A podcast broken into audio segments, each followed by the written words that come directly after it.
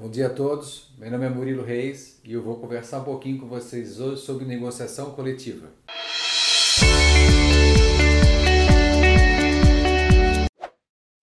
Então, gente, chegou aqui no escritório uma pergunta de um sindicato patronal, não foi de uma empresa, é, que queria intensificar as negociações coletivas é, do seu setor, que as suas as empresas que representadas por esse sindicato patronal pudessem negociar.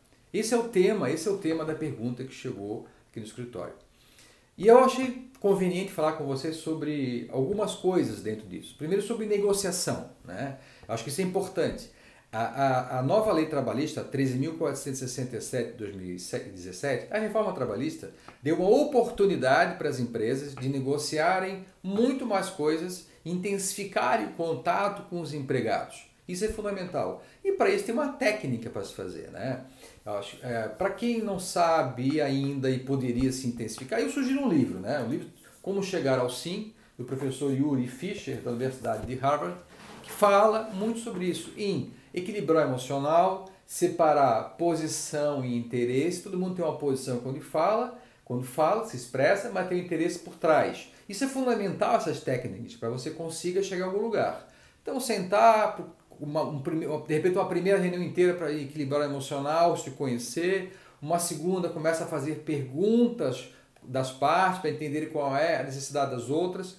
Um caso que eu passei é, há uns oito anos atrás numa negociação coletiva, é, uma categoria estava muito insatisfeita com a convenção coletiva e eu fui descobrir, uma convenção coletiva de supermercados, que faltava para as caixas de supermercados o batom, que saia caro para elas.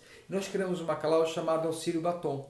Através da conversa, que não, aquela negociação não andava, nós descobrimos esse ponto, um ponto nevrálgico que estava atrapalhando na Assembleia deles, não fechava a convenção, não é o acordo, por isso. Então, é importante que na negociação coletiva se, se compreenda isso, as técnicas de negociação, mas que use bastante os acordos coletivos também. Né? Que eu acho que a empresa pode negociar com os seus empregados e acabar fechando, auxílio do sindicato dos empregados, com certeza, mas a empresa fechando com os seus empregados, mas através de técnicas de negociação. Isso melhora o ambiente de trabalho você formaliza exatamente, e no artigo 620 da reforma fala que as condições estabelecidas em acordo coletivo de trabalho sempre prevalecerão sobre as estipuladas em convenção coletiva. Então, se você fechar um acordo coletivo para sua empresa, ela vai prevalecer, ser mais forte do que uma convenção coletiva da tua categoria. Por isso que é muito importante para algumas empresas. E isso independe do tamanho, pode ser empresa pequena, média ou grande. Fundamental incentivar a negociação coletiva nas empresas. Isso melhora o ambiente de trabalho e a legislação permite. Então, gente, vamos começar com esse vídeo e vou falar mais sobre isso. Até logo!